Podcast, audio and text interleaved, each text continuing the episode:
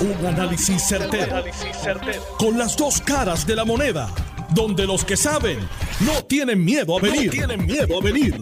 Esto es el podcast de Análisis 630 con Enrique Quique Cruz. 5 y 4 de la tarde de hoy.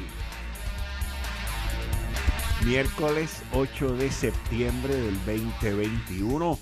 Tú estás escuchando Análisis 630. Yo soy Enrique Quique Cruz y estoy aquí de lunes a viernes de 5 a 7. Miren, la Junta de Supervisión Fiscal, que lleva calladita por un tiempito, por lo menos de parte de uno enterarse así, mucha bullanguería, no ha habido, tan envuelto en la cuestión esta del plan de ajuste. Pero sale a relucir una carta con fecha del 12 de agosto del 2021 que lamentablemente, para aquellos que no han leído la carta, esta carta salió anoche en uno de los programas de televisión y fue completamente tergiversada. La carta eh, la firma Natalie Yaresco, tiene fecha del 12 de agosto del 2021, va dirigida al señor Jorge Galva, que es el director ejecutivo del Plan Vital, Puerto Rico Health Insurance Administration. Y la carta es una carta explicativa de cuatro páginas que inclusive incluye una carta del 23 de junio que Natalia Yaresco también le envió a Jorge Galva. Pero en esta carta de cuatro páginas, la Junta de Supervisión Fiscal, y en específico su directora ejecutiva, Natalia Yaresco, le deja saber en unas palabras finas a el director ejecutivo de la de Vital, de ACES, Jorge Galva, la osadía que este individuo ha estado mostrando desde abril y cómo esta persona quiere evadir toda relación toda supervisión por parte de la Junta de Supervisión Fiscal. Yo pregunto, yo me pregunto a base de lo que leí en esta carta de cuatro páginas, me, la, me la leí detenidamente, yo me pregunto si los miembros de la Junta de Directores de ACES, que son el licenciado Mariano Mier, comisionado de seguro, el licenciado Juan Carlos Blanco Urrutia, de la Oficina de Gerencia y Presupuesto, el licenciado Omar Marrero, de AFAF, el doctor y secretario de Salud Carlos Mellado, el doctor Carlos Rodríguez Mateo, a cargo de AMSCA, el señor Marcos Vidal, conocedor de la industria de seguro, Marcos A. Vidal, el secretario de Hacienda Francisco Párez, la doctora Sara López, que representa a un grupo de médicos, el licenciado Alexis Quiñones, que representa el sector público, la doctora Lisette Ramírez, que representa a los proveedores,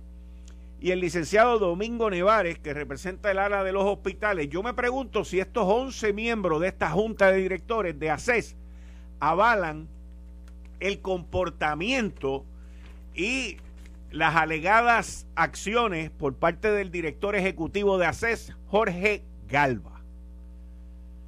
Miren, si yo fuera miembro de la Junta de ACES, yo le pediría al director ejecutivo que andara derechito, no que andara buscando la independencia que buscaron en la administración pasada de estar peleando todo el tiempo con la Junta. Yo no buscaría que no me supervisaran. Porque, ¿quién se quiere buscar? FBI ya ha pasado en varias ocasiones. Los miembros de la Junta de Directores de ACES tienen una serie de subastas que se están llevando a cabo, tienen una serie de procesos que claramente la Junta de Supervisión Fiscal en esta carta le está diciendo a su director ejecutivo que no le da la información, que se tarda en darle la información, que él dice que la Junta de Supervisión Fiscal no tiene jurisdicción. Esto, señoras y señores, es una bandera más roja que la pava del Partido Popular. Esta situación que está ocurriendo en ACES se podría convertir en el primer escándalo de este cuatrienio. Porque hay que ser bien osado, hay que tener una mentalidad y unos asesores legales que vienen de las peleas de trinchera de la pasada administración en contra de la Junta de Supervisión Fiscal. Se ve claramente por la documentación que uno lee que el comportamiento es el mismo y que se creen los bravos del barrio y que nadie puede examinar todos los comportamientos y las subastas que están llevando a cabo. E, es una cosa que en el mundo en que estamos viviendo, en donde el gobernador Pedro Pierluisi se pasa diciendo que él no va a permitir la corrupción, y yo no estoy diciendo que aquí hay corrupción, al contrario, lo que estoy diciendo es que mientras más áreas dentro del gobierno estatal, federal y de la Junta revisen lo que esta gente están haciendo, mejor es, más transparente es. Pero parece ser que las intenciones de entorpecer el que se revise y se supervise los contratos, que lo dice la misma carta de Natalia Yaresco, es la orden del día. Vuelvo y me pregunto, ¿los miembros de la Junta de Directores de ACES tienen conocimiento de estos documentos? ¿Tienen conocimiento de este comportamiento? Le pregunto yo a Mariano Miel, no ha sido confirmado como comisionado de seguro. Le pregunto al licenciado que está en OGP, Juan Carlos Blanco, Omar Marrero, ¿te quiere meter en un lío de esto? Doctor Carlos Mellado, mucho menos. Rodríguez Mateo de AMSCA tampoco, este tiene bastantes líos donde está. Marcos Vidal, que viene de la industria de seguro. El secretario de Hacienda, Francisco Paredes, tampoco. La doctora Sara López, miembro de la Junta de los grupos médicos. El licenciado Alexis Quiñones, que representa el sector público. La, doctora Licer Ramírez, que representa a los proveedores. Y el licenciado Domingo Nevares. ¿Ustedes saben lo que está pasando allí? Las actuaciones de este señor, según la carta de Natalie Yaresco, representan los valores y las funciones que ustedes están haciendo en la Junta. Yo haría todas esas preguntas y se las hago a todos ellos. Conozco a algunos de los miembros, a ninguno los he visto en los últimos 40 o 60 días, pero esta carta, con fecha del 12 de agosto de Natalie Gallaresco, es una carta que la Junta debería de discutirla entre ustedes y ver si lo que dice ahí representa las acciones que ustedes van allí a velar porque las cosas se hagan como se tienen que hacer, incluyendo el proceso de la subasta.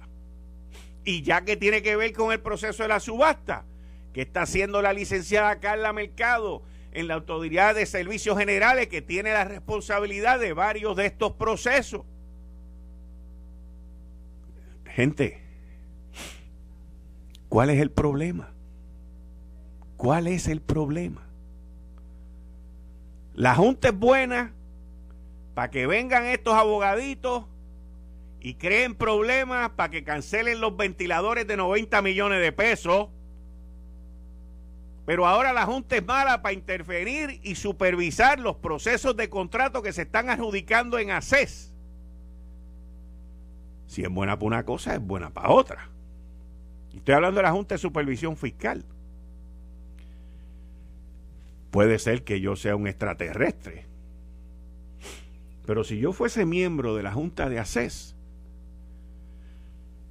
yo preferiría, ante los arrestos y las acusaciones que han habido ahí en el pasado, yo preferiría que mientras más revisión, que mientras más transparencia, y que mientras más procesos se lleven a cabo, mejor. Porque eso significa que se hizo correctamente. Pero ¿por qué yo tengo que tener un director ejecutivo que está peleando todo el tiempo con la Junta y que la Junta le pide información según lo que dice esta carta y no se la da?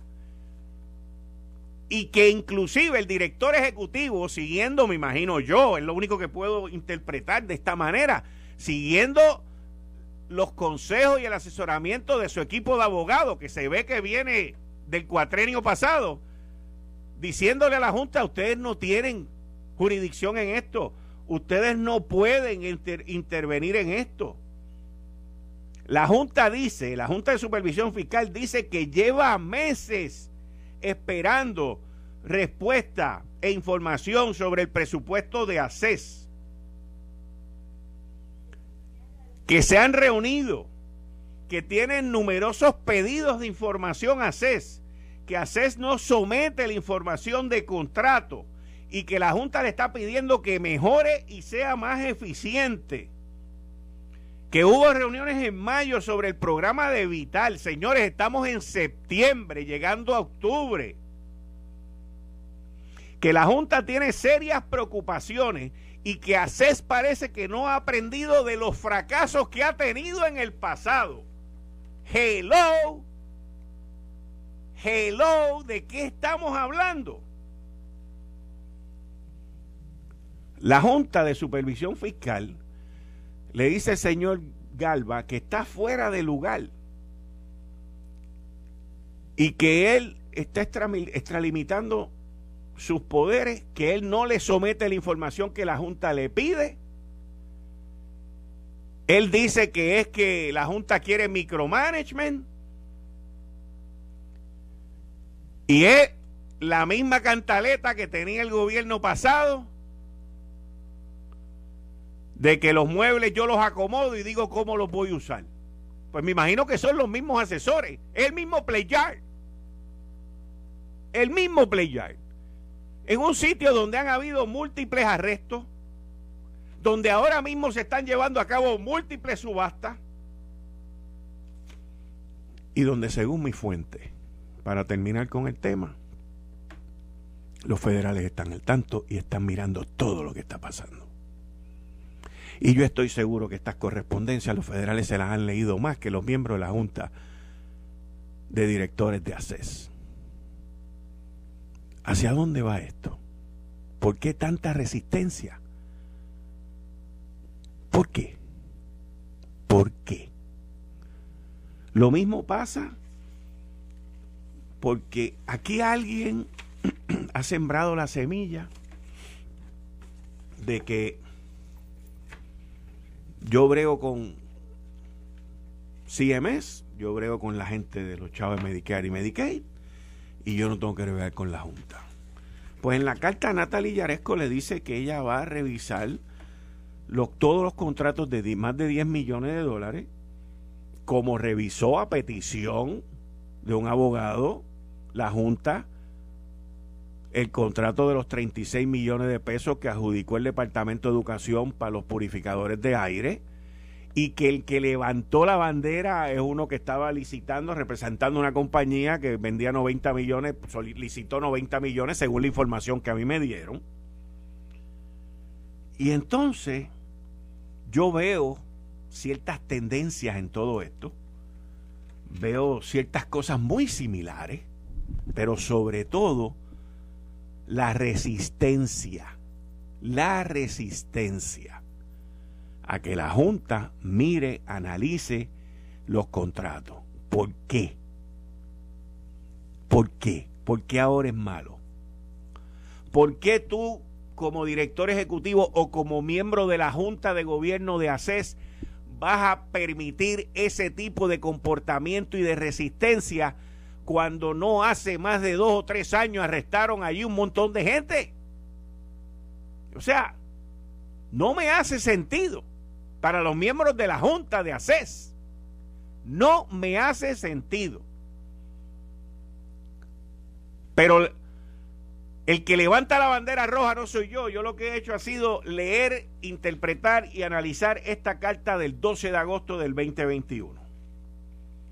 Donde tiene múltiples, múltiples señalamientos de obstaculizar lo que la Junta quiere hacer. Y que le ha pedido a CES que mejore que sea más eficiente, más efectiva en el plan de salud y en los costos por la inflación. Interesante. Interesante. Lo dejo ahí y seguiré pendiente a la información que me continúa llegando al respecto. Bueno, el Tribunal Supremo de los Estados Unidos anunció hoy que el 9 de noviembre va a escuchar los argumentos orales en el caso Baello Madero sobre el SSI, una promesa incumplida por el presidente hoy de los Estados Unidos, Joe Biden. A las 6 de la tarde voy a estar vía telefónica con el licenciado John Mott eh, discutiendo sobre esto. Obviamente la decisión del Tribunal Supremo no va a salir este año. Va a ser interesantísimo la decisión del Tribunal Supremo y si eventualmente esa decisión viene a ser a favor, se han presentado como 17 argumentos de amigos de la Corte, si eventualmente esa decisión viene a favor del pueblo de Puerto Rico, de los que vivimos en esta isla, de definitivamente y obviamente no fue gracias al Partido Demócrata y no fue gracias a la presidencia de Joe Biden que ha decidido continuar con este pleito. En otro Tribunal Supremo, el de Puerto Rico, eh, le dio un sencillo no al lugar a Luma Energy y que tiene que entregar todos los documentos que le han pedido de la Cámara de Representantes, en específico el que lleve esa batalla, el representante Luis Raúl Torres, Así que el Tribunal Supremo de Puerto Rico ordena a Luma a que entregue todos los documentos que la Cámara de Representantes le ha pedido. Yo personalmente, en mi, en mi ámbito personal, no estoy de acuerdo con la decisión del Tribunal Supremo en su totalidad, porque no estoy de acuerdo con que Luma tenga que entregar los nombres a la Cámara de Representantes de todos los empleados que laboran allí, porque yo no sé dónde van a parar esos nombres y para qué se van a utilizar. Y con esa, e, ese, ese es con lo único que yo no estoy de acuerdo de, de ese pedido. Y en una noticia que les tengo que decir que esto ya se está saliendo fuera completamente de control el, el ex boxeador Juan López fue arrestado, fue acusado de siete cargos, amenaza de muerte, maltrato, le, le tiraron con todo merecidamente por el abuso que tuvo contra su ex pareja. Y ya eh, aquí los vecinos, los familiares, los amigos, el Estado, todos todos, todos, todos nos tenemos que envolver en esta situación porque no podemos continuar el abuso que estas personas están llevando contra principalmente las mujeres. Esto ya es inconcebible, inaceptable, pero aquí nos tenemos que unir todos, todos en esto para que esto no continúe. Porque esto que ocurrió ahora con Juanma, esto es algo que ya venía sucediendo desde hace tiempo. Y con mucha probabilidad ha sucedido con distintas parejas que él tuvo. Miren lo horrendo que vivimos aquel pasado fin de semana en junio, creo, creo que fue en junio, con lo de con lo de Félix Verdejo y esa joven madre que desaparecida y asesinada de una manera bestialmente brutal. Y esa, esas agresiones, esa agresividad, ese comportamiento lo tenemos que erradicar, erradicar de nuestra sociedad y de nuestro diario vivir. Punto, punto. Tienen que salirse de la sociedad mandarlo a una institución y que se queden allí guardados porque ya el pase que tenían para estar en la calle lo perdieron de por vida. Y aquellos que somos padres, y aquellos que son madres y aquellos que somos padres, madres y de todo, desde chiquito, incúlquenle, eduquen a sus hijos, a sus nietos, a sus familiares, estén pendientes. Hay alguien con un ojo hinchado, hay alguien que le dice que se cayó, si esa persona mira para el piso cuando usted le cuestiona, hay algo que está raro. Nosotros sabemos y ustedes saben cuando estas cosas están ocurriendo y no podemos seguir pecando de tonto, pecando de no querernos meter, pecando de no querer hacer lo correcto. Esto hay que pararlo y de la única manera que lo podemos parar es denunciándolo, denunciándolo. Y aunque la pareja venga después y se eche para atrás y le diga como me ha pasado, tú eres un presentado, tú no te debiste haber metido en eso, que se chave, usted se mete y usted sigue para adelante. Pero este comportamiento agresivo, de violencia, de poner vidas en riesgo, de muchos casos terminar en asesinatos, ya van nueve mujeres asesinadas este año, tiene que pararse. Y quien único lo podemos parar somos nosotros, no es la policía, no es la procuradora de la mujer, no es el grupo qué sé yo qué, ni el grupo no sé qué, es el entorno, son la gente que están alrededor los que tenemos que meternos en esto y decir ya.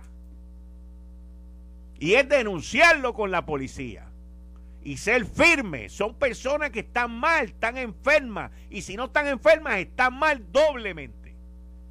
Pero aunque estén enfermas, no es excusa para la agresión. No es excusa. Y quien único puede parar esta tendencia, este camino que llevamos, somos nosotros, no es más nadie. Más nadie. La policía no puede estar vigilante 24 horas, la procuradora, la mujer quien sea, aunque pongan a Wonder Woman allí, no puede estar 24 horas, el Estado, las organizaciones sin fines de lucro, nadie. Es el entorno, el entorno de esa persona que decide no meterse porque sí, y yo lo entiendo, yo lo entiendo, pero no lo acepto. Eh, estás escuchando el podcast de Noti1. Análisis 630 con Enrique Quique Cruz. 5 y 32 de la tarde de hoy miércoles 8 de septiembre del 2021. Tú estás escuchando Análisis 630. Yo soy Enrique Quique Cruz y estoy aquí de lunes a viernes de 5 a 7. El líder de la minoría en el Senado, Tomás Rivera Chats, publicó hace unos minutos el siguiente mensaje. Buenas tardes, Puerto Rico. Luego de tanto ruido, especulación, alegaciones infundadas, gritería y politiquería contra el Departamento de Recursos Naturales y el secretario Rafael Machalgo, las declaraciones, las delegaciones del PPD, del PIB y del Movimiento Victoria Ciudadana y el compañero independiente no han podido probar absolutamente nada contra el funcionario. Los que no han aprobado leyes ni nombramientos en nueve meses dedicándose a obstruir al Ejecutivo en la legislatura, exigiéndole rapidez y diligencia al gobierno central. Largos y aburridos interrogatorios que no lograron nada. Más flojo que el informe de la Cámara de Representantes haciéndolos referidos al Departamento de Justicia. El secretario Machargo ha contestado bajo juramento, con calma y sobre todo sin miedo todas las preguntas. Juzgue usted. Tomás Rivera Chats. Con eso le doy la bienvenida a la licenciada Zoe Lavoy. Buenas tardes, licenciada, ¿cómo está usted? Buenas tardes, sí que muy bien, gracias a Papá Dios. Saludos a todos los compañeros y compañeras allí en Noti1 y a ese público que te escucha día tras día. Bueno, tú en tu experiencia de senadora, ¿tú alguna vez hiciste alguna interpelación? Pues mira, si supieras que... Porque esta gente, porque esta gente llevan tres en nueve meses. Sí, tú sabes, yo creo que vamos a empezar a hablar de, esto. Antes de entrar al secretario del Departamento de Recursos Naturales, sugiero que sí, que hablemos un poquito de ese de, esa herramienta que tiene la legislatura de Puerto Rico. Yo te tengo que decir que la pasé eh, del lado de la deponente cuando yo era secretaria del Departamento de Corrección y Rehabilitación eh, un senado del Partido Nuevo Progresista, así que del mismo de mi mismo partido me llamaron a una vista de interpelación por la situación que había en aquel momento de las en las cárceles en Puerto Rico. Y tengo que decirte sobre esto. Yo creo que es una excelente herramienta para la legislatura, creo que es necesaria y me alegro que eh, esté disponible. Pero yo creo que se debe utilizar en ciertos momentos específicos cuando las circunstancias lo requieran y no hacer uso de esta herramienta de forma ligera. Creo que es el tipo de herramienta que se, como yo lo veo, se debe utilizar como último recurso.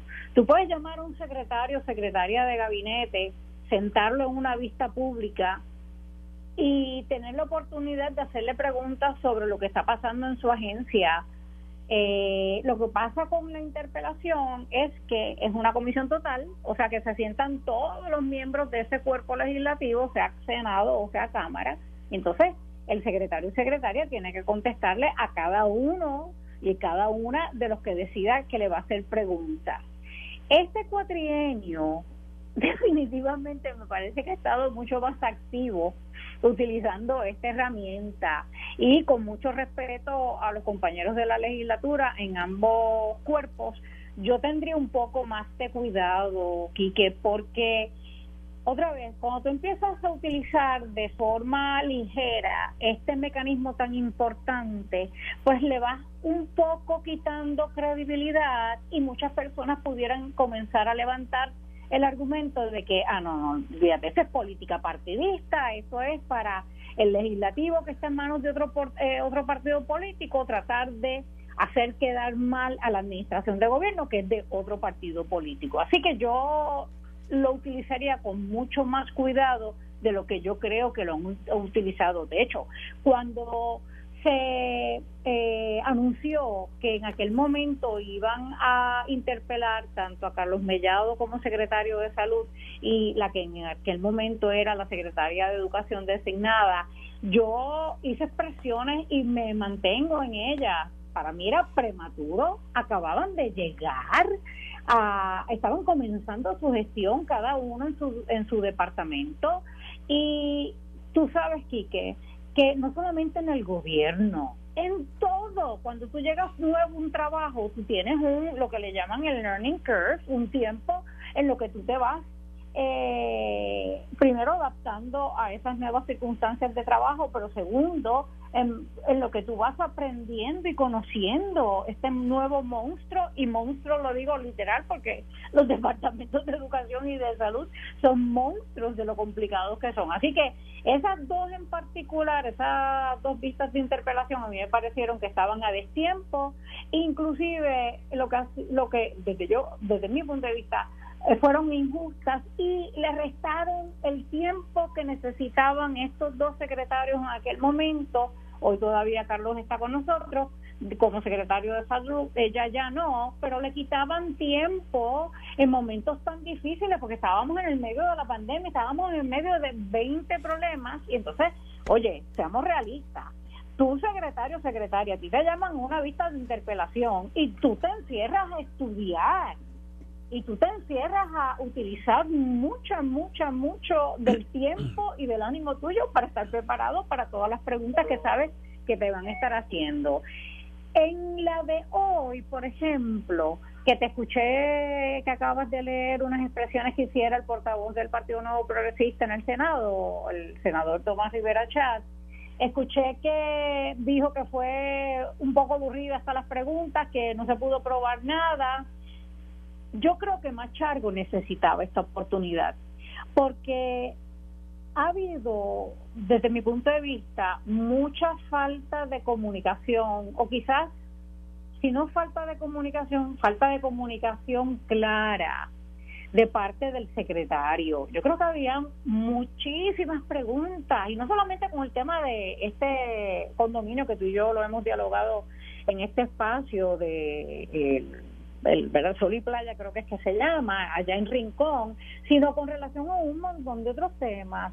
Y añádele que tanto Cámara como Senado le han exigido la entrega de documentos al secretario y hoy en la vista de interpelación el secretario dijo cuando el presidente del Senado le decía mire pero que usted no no usted nos prometió política pública de puertas abiertas y sin embargo no nos ha entregado documentos que le pedimos y le dio la fecha de, las ocasiones donde donde le pidieron esa información él lo que pudo contestar es me comprometo que se la voy a la voy a buscar y se la voy a enviar a la brevedad posible tú no haces eso tú tienes ayudantes tuyos apuntando todas las solicitudes de los senadores y representantes y asegurándote de que tan pronto lleguen a la oficina se le contesta a los senadores y representantes porque lo que te estás buscando es esto mismo, la crítica de que estás escondiendo o negándote a entregar información. Añádele, añádele a esto que la Cámara de Representantes tuvo que erradicar un recurso en el Tribunal Superior para que el Tribunal Superior ordenara que Machargo entregara documentos con relación a más o menos los mismos temas y hoy baja la decisión del tribunal y le da 24 horas. Yo creo que el secretario de Recursos, eh, de Recursos Naturales eh, no tenía, o mejor debo decir, pudo haber evitado estas situaciones. Creo que debió haber sido un poco más eh, como digo, eh, darle mejor seguimiento a estas solicitudes de información, entregarla y, y si había alguna información que entendía que no debía ser pública, pues hablarlo con los senadores o los representantes para pedir una vista ejecutiva donde se discutiera y no saliera pública la información, si había una razón válida, pero debió haber sido yo creo que más responsivo a las exigencias de entrega de información. Pero con todo esto creo que hoy la vista a base de lo, y te confieso, no la vi obviamente completa, he leído varios este, artículos de, de los medios de comunicación que resumen en cierta forma lo que se discutió allí, a mí me parece que él pudo contestar las preguntas que se le hicieron y uno de, los temas verdad que más ha preocupado Puerto Rico es esto de Rincón. Y él certificó a base de lo que he leído que ni, eh, de Fortaleza nadie lo llamó para darle instrucciones y mucho menos para que permitiera que se hiciera esa construcción. De hecho, aclaró que él, el Departamento de Recursos Naturales, no es quien otorga permisos, que eso lo hace eh, OCPE, la Oficina de, de, Gerencia y, Permiso, pero que él nunca recibió tampoco una llamada ni del gobernador de Puerto Rico, Pedro Pierluisi, ni de la secretaria de la Gobernación diciéndole qué hacer con el tema. Así que yo me atrevería un poco a resumir que al fin y al cabo tiene que haber sido momentos eh, de mucha tensión, momentos de mucha, estoy segura que terminó fatigado, que terminó drenado, pero creo que al fin y al cabo, a base de lo que he podido leer y escuchar, fue bueno para Machargo que le hicieran una vista de interpelación. Hmm. La tercera en lo que va de estos primeros ocho meses. Sí, por eso es que digo, cuidado con utilizarla de forma ligera porque puede perder credibilidad ante el pueblo de Puerto Rico, porque piensen que eh, se está utilizando más que para conseguir información, que el pueblo tiene derecho a conocerla, eh, se está utilizando más para hacer quedar mal o tratar de hacer quedar mal a el ejecutivo porque es de otro partido político. Y yo creo que Puerto Rico tú sabes insisto cuando vemos las elecciones y los resultados de las elecciones está cansado de esta pelea entre los dos partidos políticos principales. Esto eh, yo escribí yo no conozco a Machalgo para que estemos claros no sé ni quién es o sea por las fotos y las cuestiones pero yo escribí una columna en el periódico El Nuevo Día sobre esto hace ya más de un mes. Porque él, él, es simple y sencillamente la persona que está allí. Se puede llamar Jules Breiner y como quiera lo van a querer sacar, porque lo que quieren es eh, imponer su agenda y paralizar los permisos en Puerto Rico hacia la reconstrucción. Eh, si tú sacas a Machalgo, por ejemplo, digo, no estoy, estoy diciendo sin justa causa, ¿ves? Si se lo gana, pues que lo voten, pero estoy hablando de sin justa causa. Esto es una cuestión ideológica y esto es una cuestión política al 200% por por la cantidad de reconstrucción que viene para Puerto Rico. Esto no tiene un divino que ver con la costa, ni con el Carey, ni con nada de esas cosas. Tiene que ver con sacar a la persona, descabezar la agencia, paralizar el proceso y que no ocurra nada. Porque te pregunto yo, a ti, que fuiste senadora, estuviste en ese cuerpo legislativo, que es quien confirma a los miembros del gabinete. ¿Tú te crees que ese Senado va a confirmar a alguien que quiera Pedro Pierluisi ahí? Pues mira, yo esperaría, que es que mi experiencia habiendo sido senadora y luego trabajando desde el Ejecutivo en Fortaleza, mi experiencia es que hay dentro de esos cuerpos eh, quienes entienden lo que se supone hagan ahí. Y lo que se supone que hagan ahí, yo insisto, no es estar protegiendo el partido político por el que ganaron, es sirviéndole a Puerto Rico. Y a mí me parece, yo conocí gente dentro de mi partido y gente de otros partidos que lo ven de esta forma. Así que yo creo, Quique, que sí, hoy en la vista de interpelación del secretario de Recursos Naturales debe haber estado allí sentado algún senador o senadora o algunos o algunas que lo único que querían hacer era quizás lo que tú estás diciendo, o hacer lo que da mal porque es de otro partido político, o tratar de descabezar el departamento para que entonces los permisos por todas las construcciones que vienen, por todo el dinero que, que viene.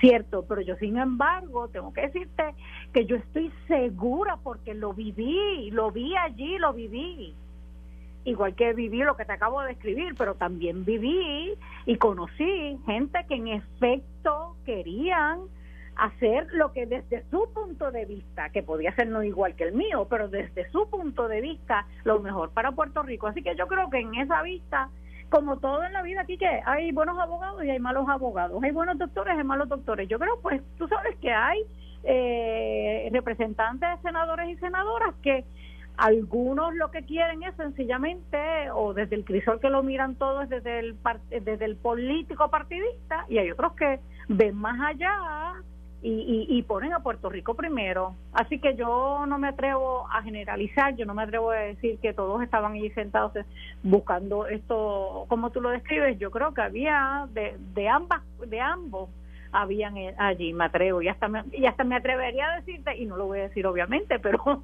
en, en una parte yo te diría, mira, yo te voy a decir, yo creo que este, este, lo que le importaba era hacerlo quedar mal, pero a este, a esta, lo que quería en verdad era saber para poderle decir a su gente de su distrito, y tú tienes un montón de senadores de distrito, que esa gente, igual que los alcaldes, la gente del pueblo los llama constantemente y les exige y les dice, tú no me estás resolviendo. Y esa persona del pueblo no entiende que no es el representante o el senador de distrito, no entiende que es el ejecutivo quizás y culpan a ese senador o a ese representante de distrito.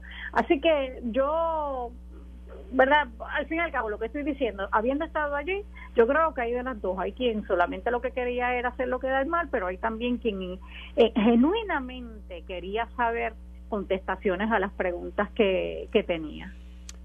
Pero vuelvo y te pregunto, ante la gente que no se ha confirmado, el gobernador mandó 78 nombramientos, varios de ellos que no se confirmaron en la sesión pasada.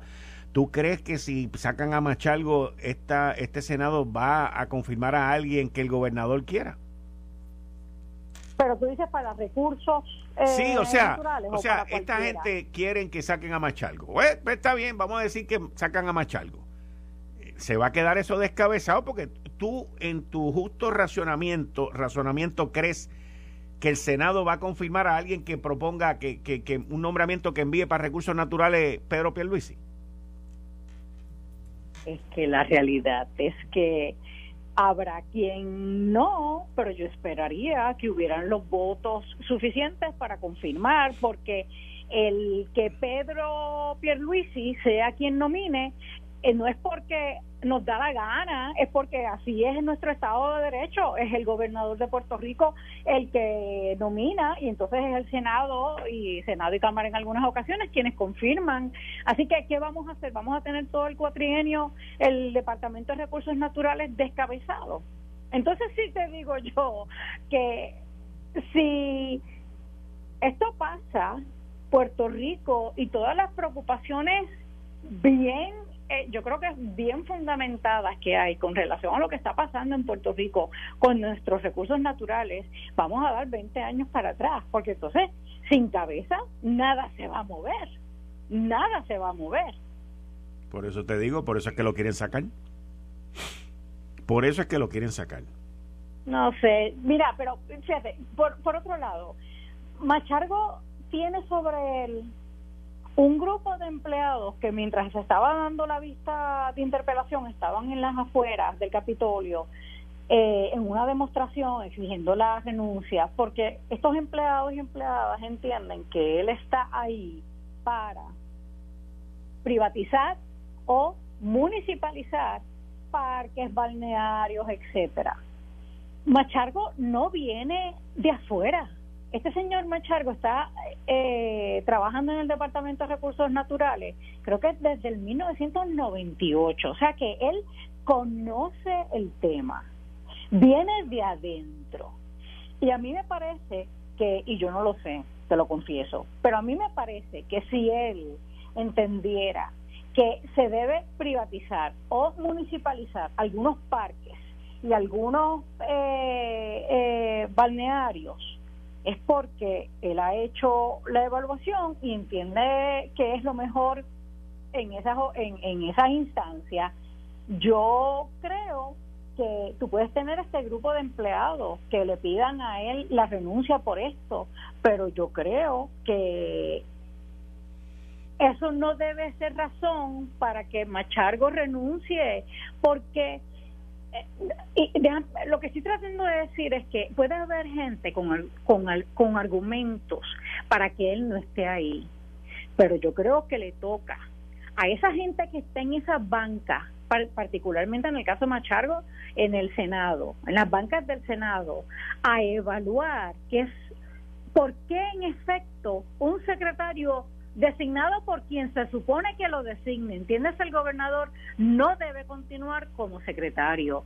Y me parece que este era el momento para que aquellos que no creen en Machargo usaran la oportunidad para así probarlo, pero a base de lo que se ha leído, a base de lo que yo he escuchado, no tuvieron, no pudieron hacerlo. Así que ni porque los empleados digan que él quiere privatizar, que, by the way, yo creo que todas las alternativas se deberían evaluar eh, objetivamente y decidir, decidir al final si se deben o no privatizar o municipalizar alguno de esos parques o balnearios, pero los argumentos que se han utilizado, si hoy en una vista tan fuerte para el secretario no pudieron probar que él no tiene la capacidad, el conocimiento, el compromiso, pues entonces no entiendo por qué le van a continuar pidiendo la renuncia. A mí me parece que, pues que yo creo que él salió bien hoy y me parece que, que, que igual que con Machargo, con los otros nombramientos,